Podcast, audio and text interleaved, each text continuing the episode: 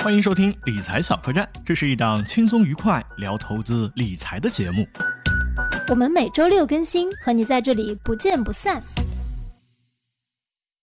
Hello，大家好，我是小罗。哎，大家好，我是杨培红。嗯，今天又请到了裴红总，我们来一起聊一聊。昨天听说裴红总做了一个年终投资分享，所以今天迫不及待的就要和你连线。在此建议大家可以像我一样，先泡一杯茶，然后来听我们慢慢的聊。对的，昨天刚好是我们半年度的和客户的交流，所以是做简单做了一个 PPT。因为这个呢，因为我做这个呢，其实我是也是受到一个启发，就是前几天我去拜访一位老大哥的时候，他就是讲要讲到他们他对这个投资管理这个行业的一个一一一些见解，他其中讲了一条，就是我很受启发的。他讲了一条，就是金融产品这个行，就是金融投资这个行业或者。金融产品的销售就不应该有代销，就是应该有直，应该全是直销，就是由基金经理或者基金公司或资产管理人直接卖给呃最终的投资者。他他当时举了个例子，他说那个有代有代销这个东西呢，是一个这是一个就是本身是个反行业规律的一个东西，因为金融这个行业本身是建立在信任的基础之上的，就是你需要向客户沟通讲明白。你是怎么做的？第二个呢，让客户再来理解，愿不愿意信任你这个做法。第二个，当然，如果你接受客户接受这个做法之后，那你相当于也要承受这过程之中业绩的波动。因为每一种做法，只要是理论上站得住脚的，它这过程做的过程之中一定会有那种业绩的波动。所以呢，如果你的客户真正能够提前接受这种这种方法，第二，如果你这个人做的确实也没有偏也没有漂移啊，你就一直是在按照这样的方法去做。那这样的客户，他在业绩出现波动的时候，他更容易不要呃不做错这种错误的一些一些决策，因为其实这个事情不光是说在散户，在其实在机构里头也常发生的。我我看过各种研究报告，包括自己也去观察过。那些大的机构投资者的一些做法，其实看看下来呀，这个机构投资者基本上也是会干追追涨杀跌的工作。他们也也是在比如管理人业绩好的时候，哎，就聘请他。就他看那跟那国内的稍微差别是，不国内哎，不要看个半年一年的业绩，在海外一般会要看三年五年的业绩。但是呢，尤其是比如三年的业绩，就海外一般正常情况下，大家理解为一个经济的周期大概是比如六七年，五到七年，或者是大概就大概就这样的数吧。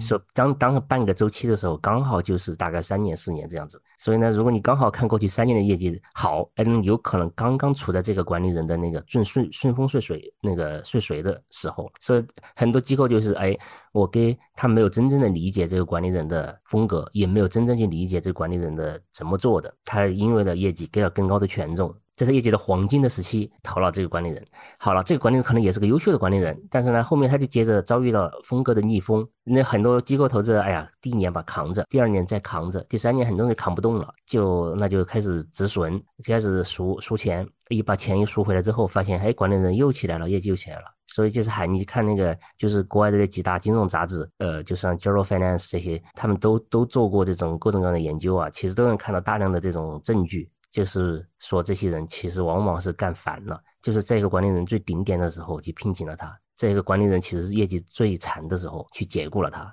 刚好其实应该反过来的话就会更好一些。其实这个也是就说明什么？就是客户和基金经理之间的纽带其实还是不是那么充分。所以我去拜访那老大哥，他就讲，他就讲一件事情，他说他是他说我出钱，我去请我的客户到北京来，我给他出路费，出出宾馆的钱，我请他到北京来。来，我给他讲一下，讲一下午就是我是怎么做的。我把我哪些东西我肯定不做，你从我这儿得不到；有哪些东西你能从我这儿得到，就我是怎么做的，跟你讲的清清楚楚。哎，他说这样来呢，其实，在那个在比如行情不好的时候，或者在他自己风格不太顺的时候，哎，这些客户其实非常粘性非常高，所以呢，他跟他一起能够合作，所以长期下来，这批客户都能赚到钱。一这个是一个，我觉得这是一个对我当时是一个很大的一个启发。所以呢，其实我我和我们的客户每次的沟通，其实我也没说给你要要卖个东西给你，卖个东西给你那只是个次要的一个事情，而是说，呃，我希望搞清楚，就是你从我这能得到什么，就哪些东西我肯定不可以做的，你你就是我肯定不做的，你想要，那你找别人去，我我肯定做不了。这个是就哪些东西，呃，你可以期望期待，哪些东西你不应该从我这儿期待，我跟你讲清楚我是怎么看这个东西的，呃，讲清楚，如果你觉得觉得这个是合理的，那你可以；如果觉得不合理的。呃，管理人也很多，你可以去找找别的管理人。当时那就是那个老大哥也讲，其实他他就是要通过这种方式去，就是客户和投资经理之间是一个互相筛选的过程，他绝对不会是说，就投资这个东西和别的东西不一样，别的东西都是顾客是上帝，顾客是那个所有的诉求都是合理的，但是投资上面，投资这个绝对不是不会是说顾客的顾客是上帝，或者顾客的一切诉求都是合理的，因为大家会面临，不管是投资经理还是顾客还是投资者。最后，你背后都有个规律在控制着大家的表现，而不是说我主观，哎，你你提个诉求。我觉得我不管不合不合理，我都要去给你那个尽量满足。那那可能不是投资管理这个行业。那如果是比如商品这个行业，你你你假设以前零几年的时候，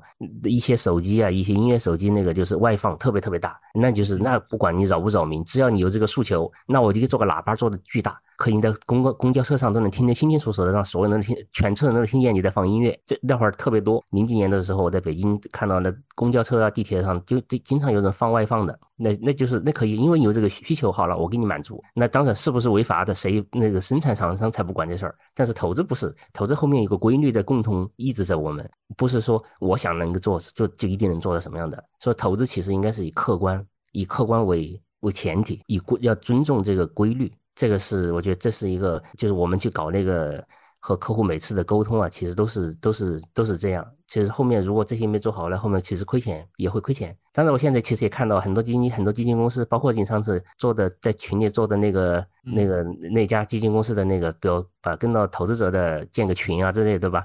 这个，哎呀，建群这个事儿吧，双刃剑，你知道吧？我我也知道，我我业绩好的时候，嗯，对，大家都说好好好好，业绩差的全他妈骂你。那个一个骂了，后面就这后面接着来骂，说这个是个双刃剑，说平时的维护很重要。他们他们听得到。我我首先我对你刚刚说的有一呃，对你先喝个茶，因为你刚刚聊的时候我喝半天了。听播客的朋友可以一直喝。首先我有一个赞同，然后还有两个问题。我特别赞同就是资产管理这个东西，你不能当做一个很热的东西去售卖。我我跟你讲，我合作了之前有一些基金公司，其中有一个非常明显的呃一个特征，就是大家希望在你做完一个东西。打个比方啊，做完一个节目，你这个宣发要非常的明显。我就跟他们提醒了好多次，就是现在所有的听众，包括用户，大家都不傻。你是一个非常明显的产品销售为导向的一个东西，大家马上就能够反应过来。我说你最高级的销售是什么？最高级的销售去，我不去叫卖，不去销售我的产品，我一直在传达，反复的讲我的投资理念。然后你要赞同、认可我，哎，我把它打个引号，就就是这个像是高级的 PUA 是吧？他喜欢你之后，他才会认同。你的产品，买你的产品之前，先认同你这个人，对你的价值观，对你的投资方法策略百分之百赞同之后，才会这样去做。所以我就我就经常这样跟他们讲。后来我给他们提一个折中的方案，我说：“哎，我们在合作，你这个宣发你不要这么明显啊，你这个你就给我聊得很高兴很好，把你这个表充分的表达出来，我们再做一张简略的图给大家就 OK 了。”这是第一个我很赞同的啊。还有一个就是我有一个小小的疑问，因为之前我听到一个观点，就是关于基金经理他是否要去直接的去面对客户，这个在公募市场上是一个痛点，很少有人这样做，而且存在一个现实的情况，就是你把你的想法说出来之后，能够懂的一定是少部分人。哎，这是我前段时间听到的一个观点，你不可能，因为你是要逆向而行的，你不可能你的观点说出来之后，普罗大众所有的人都赞同的时候，那这个时候你的策略反而可能不怎么赚到钱，这是他的观点。只有你的策略比较特别，少部分人认可的时候，你的才有可能赚到钱。所以这里面是一个悖论。嗯，我就。就很想跟你讨论一下这个话题，就是说，你觉得就是作为一个代销啊，会在中间去啊，就吃了很多客户的利润。那基金经理怎么样去直接面对客户？未来会有这种的一趋势吗？我觉得做私募才稍微好一点，因为有一个很现实的问题，私募养的人太多了，每个人很贵。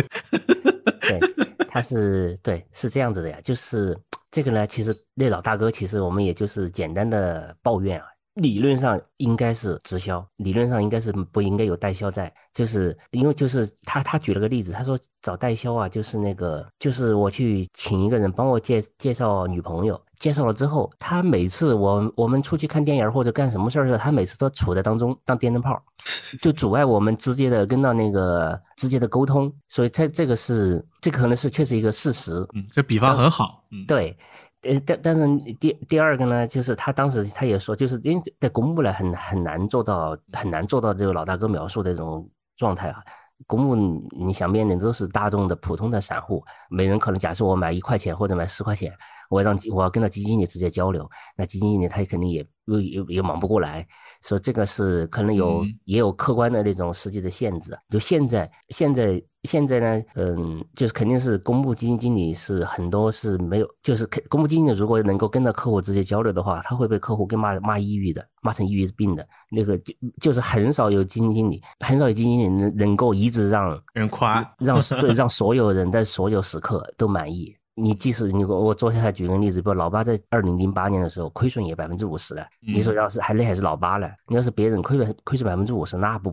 不骂成狗了，那这这这各种的骂，其实那个就已经也也容易形成，也容易形成一些扰动。所以，在这个其实可能是个无解的问题，我觉得是可能是个无解的问题，就只能有有待于说，哎呀，社会整个的，比如经这种知识都得到了一些普及。但是，其实又回到又回到另外一个问题，我们跟到那老大跟我们聊的时候，当时这其实我这个这个之前我和另外一个一个一个前辈我们也聊过这个事儿，就是基金经理是天生的，不是培养的。这个我我已经这个我可我现在越来越认同这件事情，基金经理是天生的。你在社群就是这个观点已经说了很多次，我当时。第一时间啊，我想到了就是芒格在《芒格之道》那本书里面讲，他反复提到就是说人天生是有品质的。然后最近我看了一本书，那本书的观点，那本书书名叫《全情投入》。他说人生就是一场价值投资，要全情投入，做多稀缺的资产，比如说亲情。爱情，然后它里面也提到了一个观点啊，它里面提到一个观点，就是说这个人的品质，它是这样描述的，大家来听听看啊。他说，每个人刚出生的时候，哎，你想象一下，你就是一台计算机，然后你的父母在你的主板上。呃，这个可能不符合实际逻辑啊，但是这样讲的，就是给你写入了一个初始的操作系统。这个操作系统就是你人的这个品质，然后随着你的这个求学、阅读和高人交谈，然后自省、学习、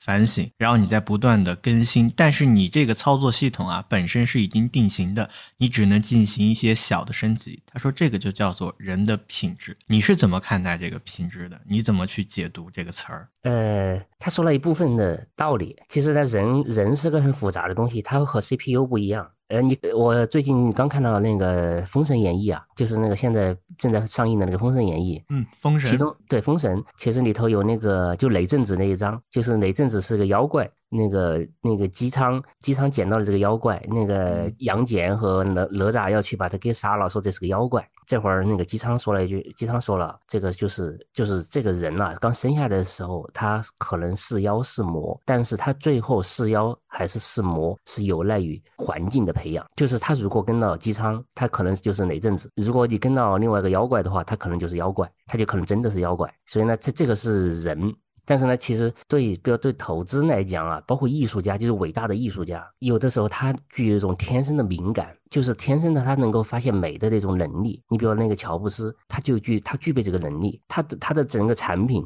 就是他一就是他这种审美的能力，其实他有可能不是后天培养的，就是后天就是比较伟大的顶级的艺术家们，可能是天生他就具备这些。你后面的给他，比如上各种学院啊，各种培训学校啊，这些可能只是说他在哎，比如在技能上给他做的更加的的纯熟，跟他呃为做的更好一些，就是技能上给他一些培养，但是他天生能够发现美的这个能力。有可能是天生的，就是这是每个人的，就是说所谓的敏感的程度，有可能是不完全一样的。所以其实你我我也不确定，其实这个事情我没去仔仔细研究过，仔细研究过就是，哎，如果同样两个人，假设假设老八他生下来，或者乔布斯他们生下来也换到另外一个家庭。就是换不要乔布斯，假设他是换到他不要别去他教那个继父家，直接他生父生母的家，那是不是还是后面是乔布斯？就这个东西只能够去假设，但是你很难去验证。但是呢，就对投资来讲，有一点那个呢，我们跟老大跟我们聊，就投资，包括我，其实我现在也意识到这一点，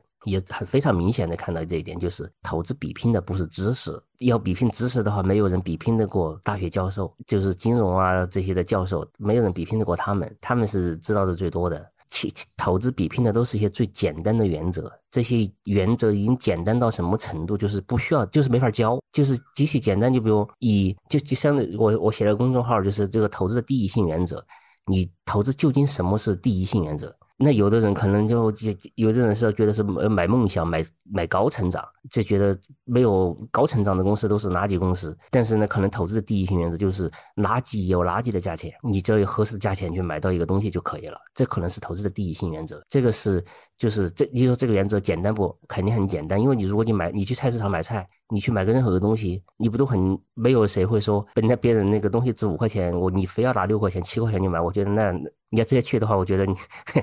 肯定很奇怪，对吧？但是很少有这样的。但投资里头，大家就会衍生出各种各样的、各种各样的一些方法出来，有些是可行的，当然有些可能就是应该是错误的。所以呢，其实它正因为它如此之简单，所以呢，没法教你怎么给你怎么教你，对不对？没法，我我我怎么没法就再具体的去教你？第二个呢，就投资可能我觉得还重要点就是所谓的这个是个性格。我以前也说过，就是有的研究员。永远也成不了基金经理，他他是他能做研究做得非常好，但是他成不了当不了基金经理，就是一个性格，就是这个就是有这种品性的那种管理，这个是一个很重要的一个一一个一个一个潜质。就有的人天生他就很冷静，天生他就不喜欢扎堆儿，他就喜欢独立独独立特行。那有的人就是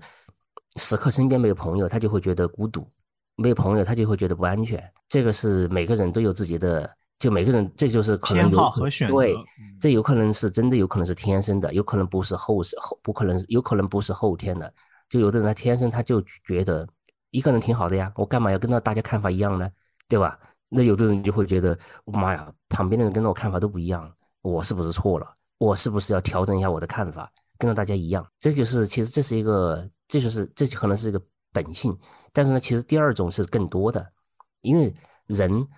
人呢，羊就是整个动物吧，包括鱼群啊，你看鱼啊、羊啊、鸟啊，还有人啊，各种，它都有个天生的从众的行为，他们都一群一群的，乌泱乌泱的，它都是这样子的。因为我还写过，对他觉得安全，对他觉得安全。但是呢，投资刚好你要反着来了，所以呢，它就意味着投资其实在任何时刻应该都是少数派的行，少数派的呃的一个一个事业。所以呢，其实它这个是一个，我觉得它可能是就任何时刻都不应该是一个，就是呃，就特别人多都都很容易接受一个东西的时候，它不能够变成一个比较不错的大众教育嘛？我突然想问，我举一个例子啊，就比如说我们的播客现在很火，哎，你前面你要你要解决你前面说的这个问题，打个比方，你要搞直销。然后你要定期的和潜在用户和已经是你的客户的人交流，通过这样录播课的形式，你来讲，我们发表对一个事件的看法，发表对于投资方面的一些哲学的理解。那它这个范围，你觉得注定就是，比如说想赚钱的话，它注定是一个比较小的，注定是少数，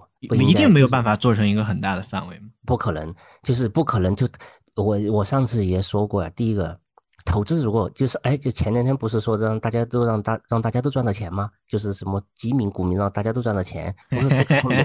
我觉得这个从逻辑上就不对，不可能让所有人都赚到钱。就原因是什么？因为你你再回究到深层次的原因，就是不可能所有的企业都赚钱。如果不可能所有的企业都赚钱的时候，那怎么可能所有的投资者小股东们都赚到钱呢？对吧？你不应该嘛？你如果是所有有大批的企业没赚到钱，你这还让到所有的投资赚到钱，那意味着什么？你意意味着你肯定是炒了个泡沫。你炒了个泡沫之后，泡沫泡只要是泡沫就一定会破，那东西没有啥，这没有啥可质疑的，它一定会破，这只是时间而已。说这个这个提法可能是本身不不不一定是科学，至少从道理上、逻辑上，它不应该是健全的，就是你不应该出现这种情况。所以投资一定是少数人的。能赚到钱，大多数人都不应该赚到钱。这不是说，嗯，这不是说这个是一个很悲观的一个描述，这可能是一个客观的描述。里头就是，我们就打个还没还还没有假定说人的那个那种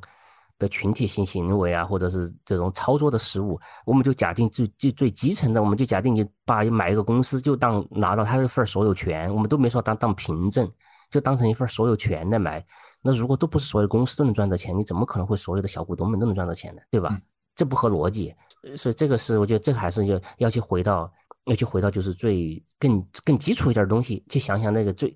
就想想那个，我就反正我我这点我有点好处，我天生对这些东西免疫，我天生就喜欢去，倒也不是杠精啊，我天生喜欢免疫，对这些东西凡是那个天天那些到处传传的东西，我都会。天生的免疫，我还上次我昨天跟那投资者还聊这个事情，我说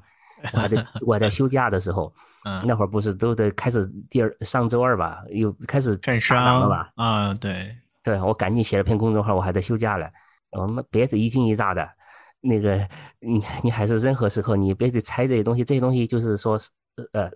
是不是牛市啊，是什么这些东西不是不是不应该是你的决策变量。如果是牛市来了，如果你还是要拿到一些好的东西，它你自然会你会享受这个牛市。如果牛市不来，你还是应该去拿这些东西。就是牛不牛市，有没有牛市，牛市今年来、明年来、后年来、大后年来，还是以后永远不来，其实和你的投资决策都不应该有都不都不应该有不同，你都是应该是这样子的。我当时就写了篇文，那个公众号就是别的一惊一乍的，你那个一惊一乍的你要亏钱的，就是每次亏钱都是上涨上涨的过程之中，或者你预计要上涨的过程中才会亏钱的。因为那会儿你就会放松对一些东西的要求，不管是说说放松对价格的要求，或者放松对品质的要求，或者各种放松吧。一旦放松之后，最后最后都会出问题。那我们回到你刚刚说的这个品质上，你你有没有什么建议啊？因为现在市场有一种情况啊，做这种投资方面知识宣讲宣播的媒体有很多，现在是个人都是一个媒体。比如说我，我也有一档播客。那你在好，不要笑。那你再建议大家去听这样的一些大众教育啊、财商教育啊，或者是一些投资知识宣传的方面，有什么建议吗？这是第一个。然后第二个的话，我们要不怎么样？先把第一个问题讲，我们一个个问题讲，我经常容易忘忘记那个一一一展开就就忘了忘了你那个其他的一些问题。好，那我把第一个问题改一下，改成我认为最重要的一个问题。我最重要的一个问题就是问一个人的品质，在投资方面啊，我们所谓的嗯好的品质、能赚钱的品质是能培养的吗？应该怎么培养？呃，我我觉得人可以分成三类人，一类人是天生就天生就适合做投资的，就这批人，这批人是他不在于我们的，应该不在我们的播客的听众范围之内，他们 你对你定义一下，你定义一下咱们播客的听众范围是什么？然后大家，我我这个时候我我就要请大家这个评论回复一下。你先把人的这个种类说出来，然后，哎，这这个种类这个词儿用的不对，应该把他们的特点说出来对，对然后你再讲，就是你觉得咱们播客的这个，就一个第一第一类人就是嗯天生嗯他就是知道去呃，比较得思考独立特那个独立特行，就逆从众擅长逆对对第一个我们叫不从众嗯，对嗯，这种人是少数，绝对是少数，很少很少，就是属于天生的投资者，很少。第二类人属于是可启发的，可启发，就这批人他可能不是天生他就自自然就知道这个东西了，但是哎，你比如像郭靖对吧？那个一教一教，哎，他就会了，他就知道。虽然郭靖他嗯学的也很慢，但是他知道这种这玩意儿是真是这个东西是正确的。他正道，嗯，，对，这走正道，这他是一个这这种人属于是可启发、可教育的。启发，对，可所以可启发、可教育，还有一批人是属于是难以启发、难以教育，因为这难以启发、难以教育的有可能是有两种情况，一种情况就是他对自己特别自信，就是那个你你们讲的都是错的，你你哪怕老八。就老八芒格站在他面前跟他苦口婆心跟他讲，他都会觉得你那个东西啊，就他就可能你要割我韭菜，你对要割我韭菜，你让我付费了，嗯，对，差的情况就是说你你就是个你那个不行，再干再好一点情况就是哎你那个行，我这个也不错，我这个也行，他会这这是好一点的情况，对吧？这是这就不就就就就是这属于是嗯不可就是很难接受教难以育，启发，嗯，对，很难以启发。就这批人这批人应该是更多的，对，说白了就是你现在的各种的各种的这种信息的来源很多很多，什么播客。我我去见有有一次我见一个老大哥，他老大哥他说百度他觉得很可惜啊，他说我所有的投资知识都来自于百度，都是去一个个去琢磨去搜寻出来的。他说他百度现在做成这样了，嗯他我他也觉得很可惜。但是这说明什么呀？这说明其实信息只要你有爱去探寻的求真的那种求有求知欲，你都能找到信息。你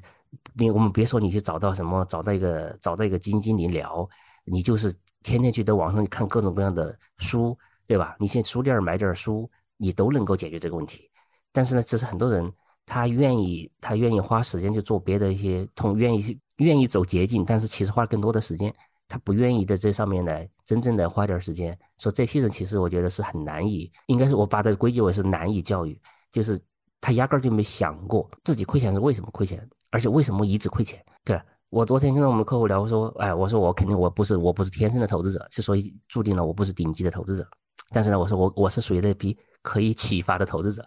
我跟他跟他人因为聊得多了，我就知道哎哪些人哪些人是好的，就哪些人是差的，我多跟他那些好的人多来往，包括经常去他们那儿坐坐。我说，因为投资这个事情嘛，就是如果你的定力足够的强，你不需要任何人帮助。哎，但是我觉得我需要还经常跟到这些我觉得我值得尊重的人，我经常跟他们聊聊，跟他们去聊聊，就是坚定一下我自己的信心，尤其是在困难的时候，跟他他们多聊聊，就是哎呀，就该扛就扛。其实我觉得要就是规避一下噪音嘛。其实这个是我觉得这是一个自我提升或者自我保护或者自我修养的一个一个一个过程。所以我我当时我这个说，我就可能属于这一类人，你天生不是天生资质不是最好的。但是呢，我还是属于是可教育的一批人，而且我哪怕就是我跟你讲，我之前我坚信的是那个风险是，就是我之前信任的一个一个东西就是波动率很重要，就波动率很重要。我现在压根儿不这么看了，我压根儿不这么看了。我现在觉得波动率就是只是一个外在的形式，就同样波动，我就是最简单的，零八年老八也跌五也也回撤百分之五十，但是也也有可能另外一个人比老八更差的人，他可能只回撤百分之四十。或者百分之三十多，这是完全有可能的。但是他们俩实际埋下的风险是不一样的，就实际的喊的风险是不一样的。你有可能老八，但是老爸现在看到他已经很好了，对吧？但是有可能零八年只亏百分之三十的人，那我也知道好多了，现在也很差。就是不能够以这个简单的一一个特定的时期的所谓的波动率或者回撤来看这个看一个人的，就看你实际的风险。波动不是风险。对，损失本金的风险才是真的风险。波动只是风险的外在的形式，它只是一个外在的展现。其实你应该投资的人，你应该去再去分析更深一层次，就是你是什么样的东西导致了你现在的波动，这些的波动是合理的还是不合理的？你要去想想，你要去想想这个问题，这才是真正的一些一些风险。所所以呢，我觉得其实这是就比如对我来讲，我刚才说，因为我是比如。学院派出身，对吧？其实那学学院派学学的不都是这些吗？但是呢，我后面跟到那些真正的做投资的做的特别好的那些，就是老老司机们的老老大哥们，我们跟他去聊。我最后我很快就接受这个东西。我现在也开始给我的投资者们、跟我的朋友们也这么讲：你别再天天那个还抱着那个看着你。去看所谓的波动、夏普比这些各种各样的、各种各样的指标，你应该去实质性的关注它的风险在哪里。嗯，你要这个才是一个，才是一个真正的风险。所以其实我我觉得，反正我我愿意抛弃我之前的错误的，或者是这不是完全错误，这是一个就是有偏的或者是对更更对或者更表面的一个认知。我愿意去割割割掉我之前。自己之前的命，我愿意承认，我之前犯了就是犯了这个，就是可能就是个犯了一个错。经常要去和那些，我当然我也看书啊，看了很多的书。当然，另外一个就是和，和因为你看书吧，有赖于你的，就是有赖于你的那个，你的、你的、你的举一反三的能力。但是呢，如果你和一些很好的人去聊，他有可能会，就有些人他能当场就给你启迪，启迪之后，其实一下你有可能你会恍然大悟。一下就能够一下就一下就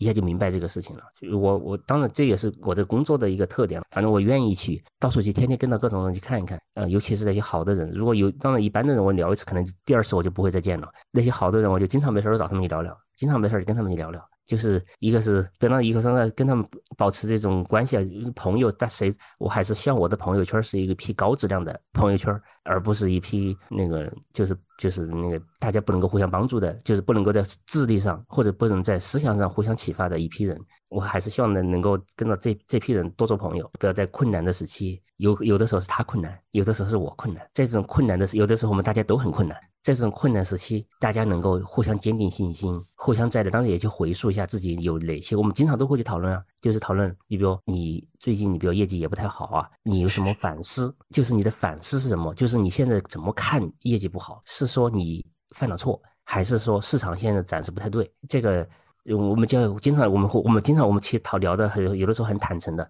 我们经常都会去互相这种，互相去这种反思，去问。在我们这其实这是一个，就是也是通过一个是自我反思，另外是通过跟着别人聊天儿、别人交流，让来写我们的共同的反思。其实每次讨论时，大应该大家都会有一些，都有会有一些进展。这是这是我觉得我我很喜欢跟到这批，尤其是有这种有智慧的人，我愿意跟他们去聊。就他们哪怕是草根儿也无所谓。就是我聊了好几个朋友，都是草根儿，都不是什么那个所谓的什么基金公司或者是这这这证券行业出身的，都是草根儿出身的。哎，但是别人是把握了这个行业的本质，所以我觉得就很好，我愿意跟他们去聊。那这么看来，我有两个感受。第一个就是人在后天通过学习、自我启发、反省啊，是可以有一定的概率能够达到这个高度的，把握投资的本质。第二个，那那三类人咱们还说吗？哎，刚才刚刚才刚才不已经已呃已经已经对已经都讲了嘛？那这基本就是那三类人。嗯，反正我觉得我觉得大部分啊，我我感觉大部分应该都是第二类，因为大家甚至能够听我们聊到这样的一个阶段，不是，所以我你你你你想听你播客的人，首先只是个很小的权重，很小的比例吧。听你播客的聊，听你就是听你这档播客的人，肯定心里很多人也在说，你不就是在胡说八道吗？你再筛掉一批人，再你再筛掉一批人之后，你不变得又少了吗？其实啊，是少的。我我昨天我们聊了，我们聊了聊了一个投资者，我们这天我们呃就聊，我们跟到好一一群朋友啊，我们都嗯刚好同、嗯同时认识一个人，嗯，哎呀，我们就聊，我们说，哎，我说这哥们儿就是典型的是，这同志啊，就是属于是不可教育的。那大家都说 对，就是大家都是有空，就是因为他他有太有主见了，他太有主见了。其实投资的就正常的一个投资的人呢、你正只要是正儿八经投资的人，你就是就比较简单的，你比如说呃，嗯，你看到比如老八，哎，张坤那个邱东荣或者是江晨啊，你看到他们可能做法不完全一样，但是他们他们是有共同的语言的，他们只是在每个环节的权重不完全一样，但是呢，基本的东西就是最最最最最内层的东西，应该是很接近的。就是刚我昨天也介绍一个事情，就是说，呃，每个人，你比如有的人追求说便宜，有的人追求说我要商业模式好，公司质量好，护城河要高，都可以。如果你能同时兼顾的话，你就是大师。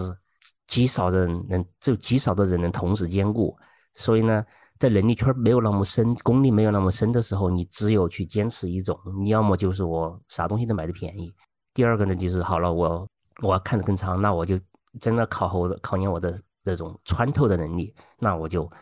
重点去看商业模式。因为你如果看，你没有看，对我可以讲一下，就是为什么老爸把富国银行给卖了，就是因为你如果不卖掉它的话，其实就是因为富国银行是更多是靠管理层，就是当时管理层的一个一个一个决策。对银行来讲，对金融这个行业来讲，风控是最重要的。人当然人也很重要，但是如果是靠人去努力的去才能达到一个目标的话，对风险来讲，对对金融这种行业来讲是很危险的。我们就就聊到了上次，其实也聊到了，就聊到国内的银行有怎么去看。就是刚才有个有个有个有个那个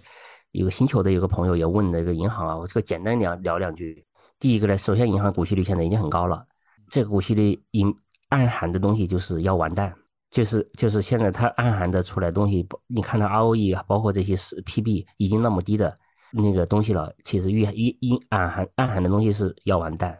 就是如果你觉得能能播得出去吗？这个呃，我没说谁完蛋，把那个词可以哎换。我我我也没说谁完蛋，哦，对对对，有可能是投资者完蛋。对对对对有道理，有道理，有道理。对对对对对，就是就是就是，如果你觉得这个事情不是那么差，那就肯定是有投资价值的。但是第二，你要去选，你要去选，就是银行，就是很多有些人说，哎呀，我去看那个，比如看那个负债端啊，就是所谓的那个储那个就储蓄的客户的基础和就是那个好揽储比较便宜，揽储很多很便宜，这个就有优势。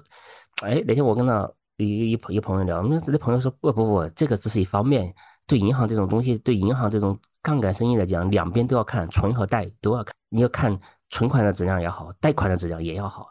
那他最后你把两个一框下来之后，银行就会变成一个像茅台这样的一个生意。你就要看你只有那个地儿，就是只有那个地方的的银行，有可能就会更更安全。因为你要去只要去拆分每个银行的每一张报表是其实也不容易的，你要去真正理清它的资产质量其实也不容易。那他说你要去抓更主要的矛盾。你要抓住更主要的矛盾，那就可能只有区域。你要去抓那些好的区域，那地方的银行可能就会更好。这就是其实简单，大家可以去猜是哪些地方的银行可能会更好，值得去看一看。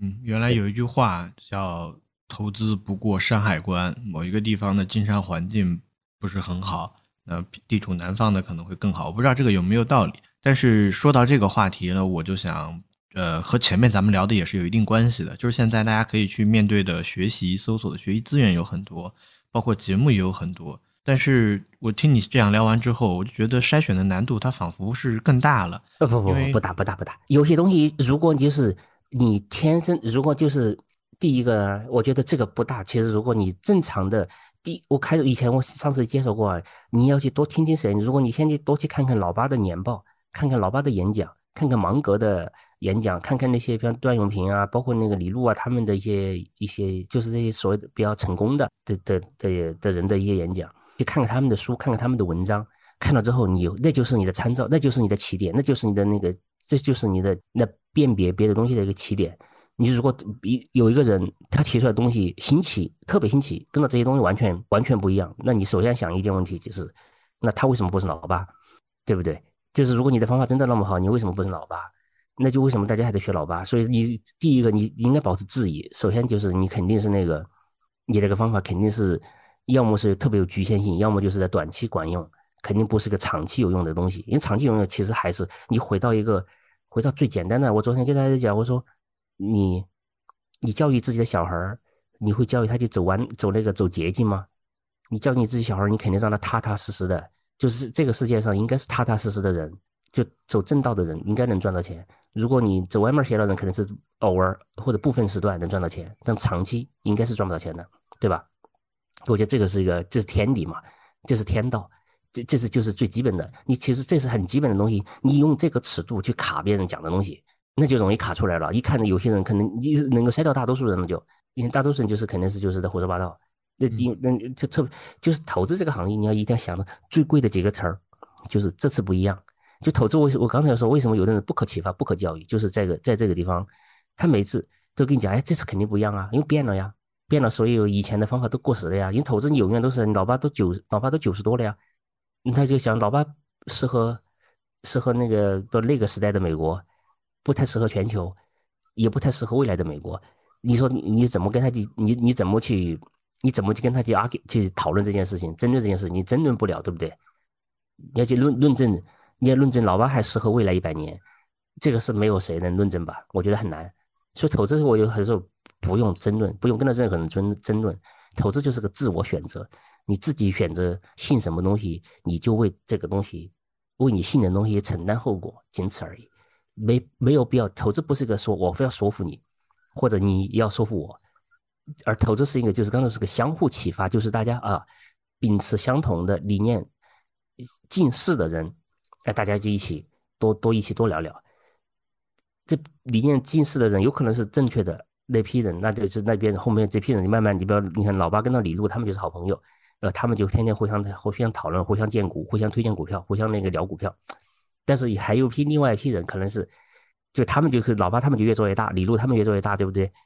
但是呢，还有批另外一批那个各种各种抱团的，各种天天交流炒股金的那个什么各种看各种线的各种讨论的，他们也可以抱团啊。只不过就是你们越干越小而已，就是你们的规模资产规模越干越小而已。这不就是这就是就是这样的投资？所以我你们投资我跟着别人去跟他天天跟着别人辩论这些东西，我觉得是特别不值当的一个东西。投资就是一个自我选择，你自己选，因为钱是你自己的钱，你自我选择的一个一个一个过程，你选择相信什么的一个过程，而不是说我把你我把你变赢了有什么意义呢？对吧？我觉得是不是你在生活中是不是一个践行阳明心学的人？呃，其实我我没看过，但是你你你刚刚讲的有有它的味道，让我想到了八个字，就是王阳明先生说的，他说。此心光明，亦复何言？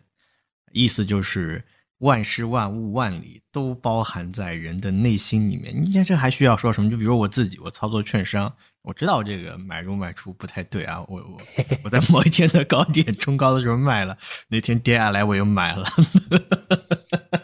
我知道这是错的，就我反省，确实确实，我回过头来，就是我心里面对于我自己怎么样去选择一个东西，我到底有没有看清楚，到底有没有看，还是听别人推荐的，其实我心里面是很清楚的，包括。就回到刚刚我我我请教的那个问题，有很多人在去做这样的一个知识的传播。我们怎样去进行一个选择？你给出的这个观点很好啊，就是我们去看一些传统，然后来进行一个比对，就是好的大道正道，它走的时间长，业绩呢也有保证。然后我就想到了我自己，哎，我自己也看很多啊，然后我自己去实践的时候，发现确实知道跟做到是有一定差距的啊。反省，做反省。所以呢，刚才就是其实在那个第二类人。里头就是可启发、可教育的人里头，这里头的还有可以分成一类，就是他知道了，但是呢不这么干。嗯嗯，还有一批人是知道了就这么干，所以呢，其实第二批人绝对不是说那个就知道不这么干的人很多了，否则大家为什么天天说看基金经理执执执行合一波，知行合一波，那不就是就是就是基金经理天天就是看起来受过好的教育、好的培训，又有一批的团队帮着那种帮衬、互相支持，但是他还是有可能有的人会，有的人还是会那个想什么投个机、倒个把，那个或者是。对，这是所以啊，所以这最后，对，所以就是以前老我老说，就是投价，经常都说价值投资人的什么烂大街，我说哪什么时候烂过大街呀？这根本就没有几个，其实。对，这烂大街的东西，价价值投怎么可能会烂大街？只是你有些人口头上天天说我是价值投资者，但是一看他买的股票，你知道那玩意儿怎么可能是价值投资者呀？那价值投资者，你比如说你应该能力圈，你能看得懂吗？有些高科技东西你能看，真的看得懂吗？第二个，那些所谓的。那个买个买个所有权的，你你真是想看那么长吗？很多人就想，反正就像你刚才不说嘛，冲高我就把卖了，一低了我把它给买了。呃，自我反省，反省了，反省了。对啊，你说这个是是是是是是是这样的，就是你把当个真的当个所有权在买吗？不是。第三个，你真的是有安全边际吗？你买这个东西真的是以好的价格在买吗？你可能是一个，你我看前两天一个光模块的一个东西，一个光模块都能卖一百多倍，这谁在买呀？这都是哪批人那么大胆啊？这这是这这个这个是一个这个很这个是一个很多奇怪的一个事情啊！就是所以就是每个人，我觉得这个是就知行合一这件事情，它不容易，其实不容易。我刚才就说，大师他能够同时兼顾很多个，那是大师。绝大多数人都不是大师，像我这种就是普通的人。普通的人，那你就坚定一个，你要么就我就买的便宜，要么那嗯嗯。买的便宜意味着我可能不会发现伟大的公司，就伟大的公司跟着我无缘，我发现不了伟大的公司，就我发现不了牛股，跟着我无缘。我突然就你讲到这个，我突然就印证到你刚刚前面讲的，你比如说呃，银行现在这样的一个 PB，你你用这样的一个钱去买了它对应的一块钱的资产，意味着可能要完蛋。当然这个地方我们指的是投资者完蛋。那你是不是就默认了？包括你刚刚说的那句话，你以低估值去买，你可能会错过伟大的公司，是不是默认了市场上的有一个共识，他们是可以把这样的好的股票给挑选出来的，所以它的估值理应会高一些。这个呃，去找一个反常识或者说大家没有认识到的一个股票，这种情况是很少很少出现的。绝大部分情况下，股票的价格反映了它本身企业的质量。哦不不不不不不，那绝对不是，那绝对不是。绝对不是。如果都是你那个讲的这个有效市场理论，如果讲到有，因为如果价格反映了真正反映了价格反映了呃股票的实内在价值的话，那就是个有效市场。那其实没有，我们不需要再做选股了。他那刚刚说这个银行这个 PB 这个是叠加自己的理解。对，因为你你你你你你就是想价格反映的是什么东西？价格投资者预期不是。反映的是此时此刻的各种流动，它其实就是此时此刻流动性的一个反应而已。它其实反映的是一个这个东西，就是你这里头，嗯，有可能呃有里头有一批那个一少撮人知道这个内在价值，大多数人其实是不知道的。它其实仅仅是反，就是它那个价格仅仅就是反映了，就因为那个那个霍华德马克思也讲过。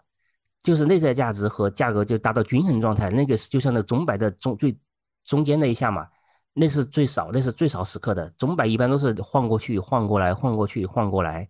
它这怎样达到那个均衡状态？那个位置很少很少。说是市市场价格真正反映内在价值的时候，是少数时间，不是多数时间。多数时间它仅仅是个流动性，就此时此刻流动性的一个反应而已。这个是是是是这么一个原一个现象。所以呢，你要你就发现那个价值，你要去看，呃，其有什么时候能发现，比如一个价值，比如第一个，如果比如恐慌时期，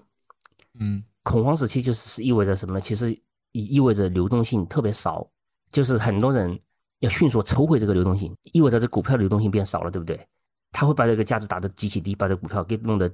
股价弄得极其低，这会儿才是应该去着手的时候，就是一个投资。就对价就对价值投资来讲，只有在危机的时候，你才能赚大钱。平时你赚的是合理的钱，平时你要去赚那个大钱很难。平时赚大钱意味着什么？意味着你要让你的你的能力和遗留的就是你要让你发现谁？就发现像苹果这种那个内在价值不停的、一直在不断的增长的公司。你看苹果 IPO 的时候才十十几个亿吧，才十几亿的那个市市值，你现在已经三万多亿了，增长了多少倍了呀？就是它内在价值一直在增长，就这种就很难。包括平，包括茅台其实也是一样啊。那之前茅台也很便宜，也很小，那茅台现在也两万多亿了，就是这种它的内在价值一直在增长。这而且你能从最开始就能，或者别说最开始的，你最开始几年能够发现这个它的伟它的内在价值，发现这家公司的成长内在价值的话，那已经你会那你说你会赚巨大的钱，但这种很难，这种就非常非常难。只有比较简单点，就是就是在危机的时候，就是在危机的时候，那就是一个捡钱的时候。对，聊到这个，我们可以聊个事儿，就是那个我上次跟到一个一老大跟我们聊，就聊到了聊到了那个老八和芒格。当时就芒格是老八之前是就是老八做了很多的，比如套利，就是折价就特别特别便宜的折价。第二个就买的东西特别便宜的东西，就对格雷厄姆嘛，就之前是格雷厄姆碰到芒格之后，老八觉得自己得到能力得到提升，得得到了提升之后，就是所以有合理的价钱去买伟大的公司，对吧？就是就是芒格给他搞的嘛。对，这他就提，包括后面买喜事啊，买可口可乐，这买改口，买喜事可可口可改口不算，这些都算是算是一个，算是当时算是经典的案例了，就是成功的案例了。但是呢，老大哥就就讲讲一个事情，他讲他说老八碰到了芒格，不知道究竟是从人变成了猩猩，还是从猩猩变成了人。这个当然这个不首先这个没有贬义啊，就是因为老爸自己也讲那个什么价值投资动物园来的一群猴子的一小撮猴子嘛，对吧？这个没有那个就没有贬义啊。其实他这个的是这个的含义是什么呀？就是老八其实跟着芒格之后，其实他的年化回报是在下降的。之前包括我也认为是规模的原因，就是我之前写了篇文章，还发给了那个喜马拉雅的那个常静，让让常老师帮我看一看。就当时我还认为是是规模的原因，是因为之前规模比较小，所以它的二那个年化回报三十多，到了碰到那个后面的规模大了，所以年化回报就变小了。当时我还认为是这个原因，后面呢，其实我前段时间跟到一个朋友聊了之后，突然间一下是大受启发，就是有可能不完全是这个原因，这个原因是很重要。他就讲，他说你看老八在金融危机的时候加过仓没有？逆势重仓没有？第二个在二零年的时候疫情的时候，他他逆势布局没有？他说其实这就是这两个时间是价值投资者应该拼命的千载难逢的布局的机机会的，应该应该下重注的这两个时间。他说：“你看，老八其实他并没有，他并没有那个重注。他就说，他就是讲，老八已经不再像以前了。以前的老八的时候，肯定在这种这种情况，他一定会逮到就会下重注的。但是这两次他都没有，所以他当时他就讲，他说也不知道老八碰到芒格是从猩猩进化成了人，还是从人退化成了猩猩。因为就老芒格那套听起来很好，但是呢，容易犯错，就是因为你复你就是你要去发现这伟大的公司，其实不容易，很难的。”你最简单的可口可乐，如果它可口可乐是伟大的公司，但是九九年没有卖掉，九九年到现在基本上就三个点的回报吧，连指数都没跑赢，就是你你基本上就是个现金水平，就是个就是个现金水平吧，就是嗯就是它是伟大的公司，但是但是跟着投资回报，就投资的投资不是去买伟大的公司，投资是要去拿合合理的回报，这是这是两码事儿。接下来呢，我还想再问一个问题啊，就是我们刚刚听了关于投资上的一些品质啊，以及如何去进行学习。那作为一个想进化的一个参与到市场的一个普通人，我们怎么样去做一些有积累的工作呢？之前跟你聊天儿，我我知道你有一个观点，就是告诉公司的实习生，让他不要去看宏观，看好微观就能够把钱赚到。它算是一个呃有积累的工作吗？在微观上，这肯定是，这肯定是。你要看宏观的话。哎哎，我可以聊个聊个事儿，就是那个，嗯，前两天我碰到一个一个一个呃两个投资经理，他以前和那个和高博和陈定华，不知道大家还知不知道陈定华？可能上了年纪的人知道陈定华。我不知道呀，我我是不知道的。哦，那你那你可能你还你太年轻了，你是，好事儿，说明价值投资这个赚的更多呢，等着我。嗯，对你去查一下陈建华，很有名的。嗯嗯，当时的全应该是国内最好的宏观就策略分析师，策略分析师。高博士宏观分析师嘛，他们都是安信证券的。我上次就问他，也碰到安信证券，就安信的，反正安信系吧，嗯嗯的一个一个两个投资经理，我说你，哎呦，我说你那个，其实我我大概知道结果啊，我知道答案，我只是想嗯那你还问，你真坏，我，还问一下，你真坏。因为这是要确认确认嘛，确嗯我们做嗯嗯投做研究的工作，研究就是有有假设，再去嗯验证它。好，你我问的其实已？经有假设了，我一一我再去跟他验证一下。我说那个，哎呀，那个你们，因为他当时做债的，做债不是对这些要求更多嘛？对对对，对我说那个你们经常不跟那高博聊一聊吗？那个跟那陈陈那个陈博聊一聊。哎，他说我们从来不聊，我们从来不问他，就是他们的观点是他们的观点，就是他们的观点是说出去就是是。是那观点，但是我们他说我们是做投资的，我们做投资我们不能这按照这个来的，这说明啥？其实你说明啥？哎呦我天，对，因为其实高博也其实很简单啊。我我零一七年的时候，嗯我还在在一家公布的时候，高博到我们这儿来，那高博的名声很大呀，嗯所有人都去听了。那最大的会议室都不够用，最大的会议室都不够用。对，都密密麻麻站的站都占的。现在现在有几家这个这个卖方的首席也很火啊，比如说这个张总啊，还有这个，然后前两天还在朋友圈看到呢，就是说，哎，这这个是近几年看的最准的，大家想提高业绩哎去约约会议。我前两天还看到有人在刷这个，嗯没你策略分析师或者这些分析师们，包括所谓的分析师们，有谁认为自己犯过错吗？不管涨了跌了，他都是如我所欲，如我所料。哦，他他们什谨么时候慎乐观啊，嗯，对他们什么时候犯过错？他们没犯过错，其实他们就全是错的。投你怎么可能你啊我我你能剖析一下背后的原因吗？为什么说宏观落实到微观赚钱，它会有这么大的容错度？是因为他们他们讲的就是太太中性了。太远了，就是太远了，从宏观到微观太远了。你比如说，我们就简单的讲，站在去年底，有谁有本事预测今年是会遭，比如二季度能遭遇这么大的经济的下滑？我们都别说你预测了多少年，就就你线性外推，呃，去年年底你去翻下去去年的宏观报告，有谁谁就是这么条这么就这么近，对不对？因为你想想去年是什么呀？疫情啊，封闭啊，我今年只要开门了，开门是做生意比你那个好吧？嗯，那肯定在一开门做生意，活动就会多了吧？我就我别说好多好，对不对？我比去年你好，就明显好一些，总是应该的吧？对不对？你如果跑到站在去年年底的时候说今年还会遭遇很大的困难，那我昨天还说，如果你真的分析的很，就是一条就跟到现在那个情况差不多的话，我真跪给你。我觉得你，我虽然我也不会听你的时候，至少这个在这一点上我会跪给你。但是赞同牛逼啊，判断者。对啊，我会我会我会说一声你牛，我服。你看到谁？就这点事儿都搞不定，就这么点，就这么近的一点事儿都搞不定，还在好多人还关心那个什么几十年以后的事儿，或者十十几年以后的事儿，就是一个整个的宏观是有太多的因素的驱动，嗯太多的因素的驱动，就是意味着其实不仅仅是说我们国内的各种，比如哎企业家、呃普通老百姓、政府，呃各种方各方力量的那种嗯交结纠那个交错，对吧？你还有中国跟着国外，那个国外又是嗯有我们的朋友，各个部部门，嗯对啊，有有我们不是那么友好的朋友，对吧？就是各又是各方面的一个交错的力量，你谁能知道呀？你就是想，我就想，我我我就经常问一个，我就假设你是个企业老板，你就是个企业的经营者，你能够去判断出来，你明年你的公司的产品还能不能卖得掉？你明年还能不能赚到钱？你这个是这个事情，相当于假设你是个你是个公司的经营者，你就你就管你这个一个一家公司，对不对？这看起来应该是你是很熟悉的、很了解这个行业的，包括这个产业的，对不对？你你连这个都预测不准，还去预测宏观呢？这太难了。这个就是你是放你包括包括一些公司，你比如有一家做那个做自工控自动化的一家公司，也很有名的，华为系一些华为出来的，也是我跟到一朋友聊，有朋友说你这家公司怎么去看呢、你怎么去给他估值啊？你连他的业务，他那么多个业务，你的每个业务都搞不明白，你你你怎么去看待公司竞争力？只只是说，哎呀，这个这个这个董事长每次讲的都很好，都很有见地，但是他说董事长你再好，你有任正非牛吗？你比任正非更牛吗？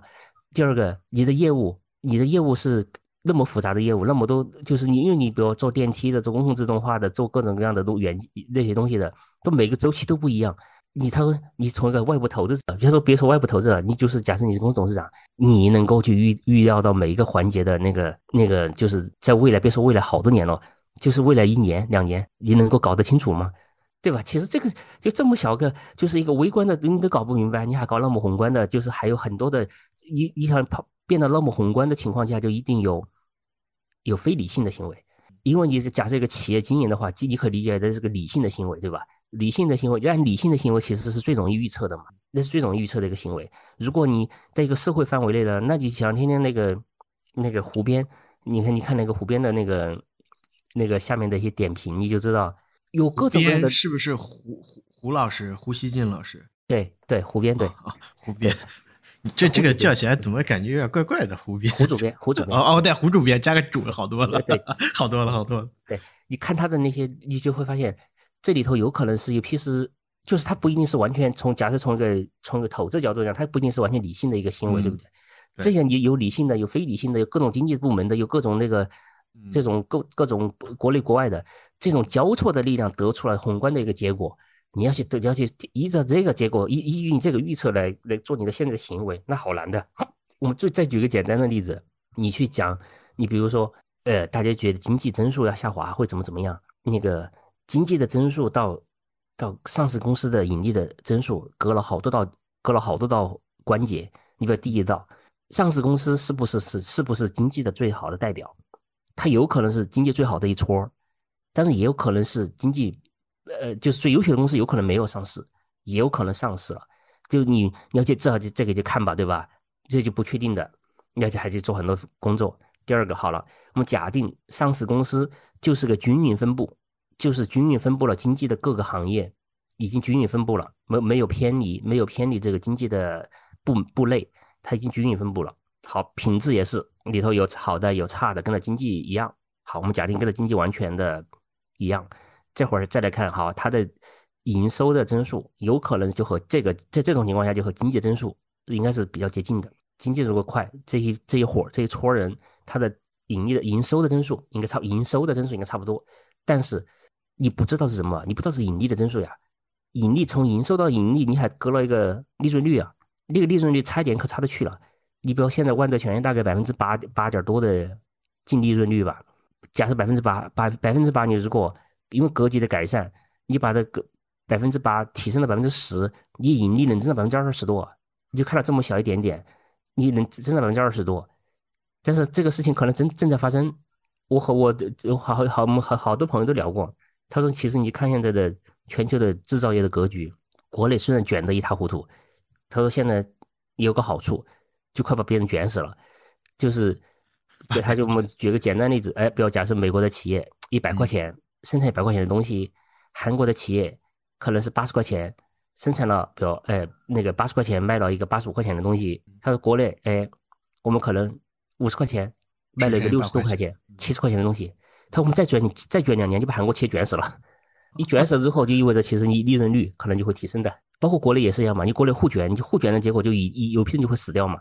就是就是带来如果格局提升之后，就利润率会提升了，这是你完全有可能看到一种情况，就是经济增速肯定下滑，那是必定的，因为这个嗯这是什么时候开始下滑不知道，但是必定的这这这是规律，对吧？但是呢，格局如果一旦改善，利利润率的上升之后，那不挺好的一件事情吗？你的利利你的利你的实际的盈利的增速还是挺快的呀，对不对？好，对，就是这你说隔了很多年，就是大家很多时候就对着所谓的对着现在，他觉得什么那个宏观各种担忧的，基本上都是对股市都是股市比较弱的一个反应，就是股市的一个镜像反应而已。就是你啊，一八年的时候是讨论各种各样的问题，好了，一九年、二零年来个牛市，谁讨论了？都没人讨论，都觉得挺好的。你都忙着数钱了，对不对？谁讨论这些东西？你现在好了，哎，股市不好，你觉得去所谓到处都是问题，你觉得到处都是问题。但是，假设我们假定，假设从明天开始到明年一波大的牛市，你就你会发现，谁还有谁谁去讨论股市呀？谁去讨论经济啊？谁这都又开始忙着数钱了，开始忙着去搞各种搞钱去了，谁还去数讨论经济这种事儿啊？对吧？其实很多时候大家讨论各种对宏观的这种担忧，都是因为就是是。对资就资本市场的弱，你比如站在一七年的，我刚才就说高博去讲那个讲债券，当时他不去最大的会议室嘛，一个最大的会议室都挤满了人，坐不下，好多站着听，他就讲上来就讲，哎呀，他说你们这个做固收的人啊，当来的固收居多，做做固收的人，你们的日子你们职业生涯都快进入倒计时了，就类似这种话吧，进入倒计时了。啊，就就因为就觉得那个长债收益率一直会下行啊。不，当时还要上行。啊，当时他就是不只本只管新规，那个什么那个打钢打打钢队，这各种就是各种去杠杆，就是那个要他说要一直上行。当时已经百分之四了，我记得很清楚，已经百分之四了。他说还有那个当时大家面面面相觑，面面相觑都都都觉得很悲观。反正至少至少不是个乐观的事情嘛。虽然有的时候投资很多投资也有自己的想法，但是呢。当所谓的这当有个人面前跟你天天跟你讲你要完蛋的时候，你 肯定也至少心情不是愉悦的嘛。你要去想一想，这玩意儿我是不是真的要完蛋，对吧？当时大家面面相觑，但是谁知道二八年二一八年的一季度又开始下行了，一直到二二年降到了二点几。对呀，国债利率毫无征兆的 下行，毫无征兆，谁都不知道原因下行。你说就是你你这就这当时也是，其实当时说白了是什么？他当时分析宏观说白了，当时是啥？就是因为 债券已经亏了一年，跌跌了一七年债券比较惨那年，嗯，就是他就是这个这样的，就这是个我觉得这个这种判断，首先自信度很低，第二个呢，你要他指导的话，隔了链条太长，对，就是这好吧，就是你搞搞点简单的东西呢，其实你的自信度会更高。就对二级来讲呢，其实你这种确定性很重要，因为二级它不像那个一级，不像 VC，尤其是 VC。我昨对我还讲了一个事情，就是我觉得很多就是很多老百姓，你比如现在比如炒 AI，对不对？炒 AI 其实说白了，它是类似一个类似像你类似一个二级市场的 VC 投资。我跟他讲，我说那个你看看真正的做 VC 的人，别人虽然做一百个项目死掉了九十九个，但是赢的这个项目别人是要以万倍或者百倍来计来来计算的，才能够把之前的覆盖住。但是呢，你在二级市场，一般一说一个牛股，就说这种炒拉炒概念的股，炒十倍就是基本就到头了吧，对吧？我说你个基本你的二级市场，你花了个挣了个最多最多最最最多挣个十倍的一个收益，去做了一件 VC 市场，应该本来应该应该拿一个有一万倍的那个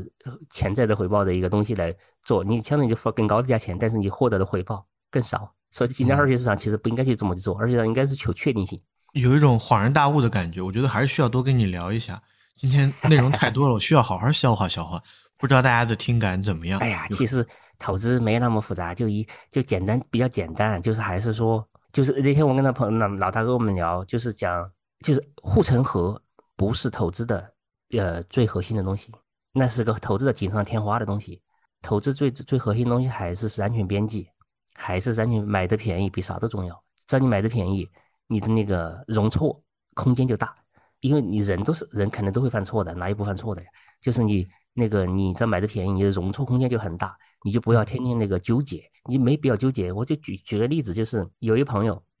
他是有一年他发现了废铁的价钱比废纸还要低很多，所以当时出现的现象是什么呀？就是那批卖废纸的人，在废纸里头去塞塞塞些废铁进去，那他当时就发现这肯定不对。他说我也不知道一斤铁究竟应该比就是在在均衡状态下，一斤铁应该比废纸要贵多少钱，但是我知道这肯定不对，所以他干的干的事儿就是。拼命的去囤废铁，到处去买废铁，以极低的价钱买买了一大堆废铁，这就是他赚的人生最大的一桶金。其实这个就是安全边际，他不用去猜那个东西，那个铁，哎呀，什么各种各种品质的铁能值多少钱，是比那个废纸、比纸张应应该贵多少钱？但他能确定一点，就是那玩意儿肯定不对，肯定是肯定是不对的，就是不合理的。那有足够这么高的安全边际，那你肯定就你就你就能赢了。他就这么就这么干到的。还有另外一个朋友，他是做制造业的，制造业其实很苦，很苦的生意，苦哈哈的生意。最后他说，他其实干制造业这么多年，真正赚大钱的两次，都是在行业出现危机的时候，他是他就囤了那个囤了货，都是大家都就是都不行，都觉得这个行业快不行了，完蛋了时候，他就囤了大量的货。他说，这才是他真正赚钱赚了两次大钱。剩下的时间都是苦哈哈的赚钱，都是那个挣几个点的净利润率，十个点的净利润，制造业十个点的净利就挺好的了。啊，这都是就是苦哈哈的这么干日干干的，就就是这两票。他说说白了就是什么，这也是就是因为你也不要去判断这个行业，它有可能是个这个普通制造业嘛，又不是什么高级的东西，对不对？它有内在价值可能也不会有，这护城河也不会高，也没啥护城河，对吧？它也不是什么什么太高的壁垒，但是就是因为它有。极其高的安全边际，所以赚了大钱，其实就是很简很很很简单。我前两天在那个星球发的那个图，你看到了吗？就是说天津有一位大爷，然后央视在一八年的时候股灾的时候采访他，他买了格力二十多年，他说当时投入的本金只有六万，他是一个下岗工人，然后什么在门口看过、当过门卫、扫过地、搬过砖，但是因为买入了格力，让他享受了这个人生的。高高 高端的一些生活，比如说他出过国，开过房车，旅游过欧洲的各个国家，他就非常感谢这一只股票。但是我发现这个动态发出去之后呢，有很多朋友说它是一个典型的幸存者偏差。那肯定是啊，这肯定是啊，这说他就说哈这一只股票，这不是这肯定是幸存者偏差，就是一个幸存者偏差和就是就是一个就是一个你是基于幸运还是基于能力的一个结果，其实核心是在是不是可控。可控的结果就是你前前面的分析是不是这样子的？就如果这个大爷他能够，他是真实当时是有意的分析了、比较了各种各样的标的之后，选择了格力，哦，选择了美的，赚了这么多钱的话，嗯，对吧？选择美的赚这么多钱的话，意味着他的现在也能够发现，也能够发现未来的美的，他也有这个本领。他如果现在其实没有这个本领的话，就意味着他就是一，他就是个就是赌对了。就像那个有个以前买长春高新那个老太太。他就是因为没看，所以赚了很多钱。如果他看了的话，反而可能赚不到钱了。明白？这这是幸存者偏差，就是一个幸存者偏差和一个就是真真正儿八经的那个，就是就是这带有可不可控，就是你是不是事前分析出来的，就是你事前一分析到这个公司的优秀，它的内内在价值的不停的增长，包括中国的家电产业在全球的处于处于慢慢处于垄断的地位，处于最主最最主流的地位。如果你之前你看到了这点，你得出来美的，那可那是。很优秀的，因为上次老老爸以前讲过嘛，一人的一生总大概有五六次机会吧，有五六次这种这种就五人这只需出价五只需出手五六次，对吧？你还可以，你还如果再来出手一次，还能够按照嗯，就是如果你真的是得出结论，这我不我不知道这个老大爷啊，我只是感觉，就是如果他没有发现别的机会的话，那有可能他确实就是运气，他意味着有更多的老大爷是买了别的公司死掉了，你比如买了春兰或者是买了什么长虹啊，各种各样的那那批老大爷。现在还继续在搬砖，还继续在守门。他只是他那个，他现在是可以去 去搬砖了。欧洲房车啊，自驾游。对，好，就是这，我觉得这核心就是，经常我就是就是那个投资这个事情，我我也讲，我说为什么讲理念很重要。我讲那个投资这个东西，别的很多东西啊，都是说什么黑猫白猫抓到老鼠就是好猫，投资不是。投资比如在五十年之内，在五就是很长很长的维度，你能抓到老鼠，那我也认，那我也觉得你是个好猫。但是。就在比如这几年这种维度，你抓到一个老抓到一个好抓到一个老鼠，还真不一定是好猫。是这个话题，我前些天跟跟太平的一个基金经理聊，我问了他一个问题，我说。啊，你看，在一九二零年啊，包括包括甚至是二一年的前期，有很多大 V，包括原来最开始可以跟投组合的时候，无论是在雪球还是在什么地方，然后他们去公布了自己的组合，获得了大量的粉丝，大家认为他们的这个投资组合很好。但是在二二年、二三年之后，潮水退去之后，大家发现这些大 V 的这个水平不怎么样。然后那个基金经理当时一拍大腿，他说：“我也认真思考过这个问题。”他当时给我说了一个观点啊，他说。他说：“你这个东西，它不是一个长期的，呃，长期可以去看的。大家等不了这么久，只是很短视，在某一个时间内段内看到。比如说最长，他可能一年，他就觉得非常长了。所以说，你要是你要是拉拉长周期去看，判断一个基金经理的业绩，存在还有几个可能。比如说基金经理他自己也在不断的进化，当时没有想清楚。还有一个就是中间存在很多很多不可控的因素，只有把时间拉的足够长，某一个策略的优势才会体现出来。”对呀，是的，是的，我说就就是我，对啊，就是就是就是投资，它跟那别的不一样的，就是你比如假设假设刘国梁和我打乒乓球，一秒我都接不住球，我第一个球可能就接不住，对吧？一秒钟就知道他比我牛逼多了。我们就不是一个 level 的人，但是投资，你比如把老八跟到一个，别说老，你把老八和一个和一个和一个老大爷放在一起一起 PK，老爸有可能在一年或者两年、三年的维度干不过这老大爷。嗯，是。你说你能说老爸比他差吗？对吧？首先要首先你能得出来老爸比这个老大爷强，那已经是一个很有本事的人了。你已经知道什么东西是长期能赢的，就是投资其实追求是长期嘛，长期可持续，这才是一个好的人。我我我我来总结一下我今天的一个收获。我觉得其实其实播客有一个非常好的一个功能，就是大家不同的思想在碰撞之后，我们通过留言，然后进行二次的这样的思想火花的碰撞。我今天其实只抓住了一句话，其实包括宏观这个，我其实还没有想清楚啊。宏观对于投资方面的，因为我也听了很多做债的基金经理，包括做二级债的，他们他们他们跟我讲这个很有用啊。包括这个大白的老婆，大白的老婆经常讲。我碰到那个，就是以前我们那儿有有个有做做二级债做的很好的几个基金经理。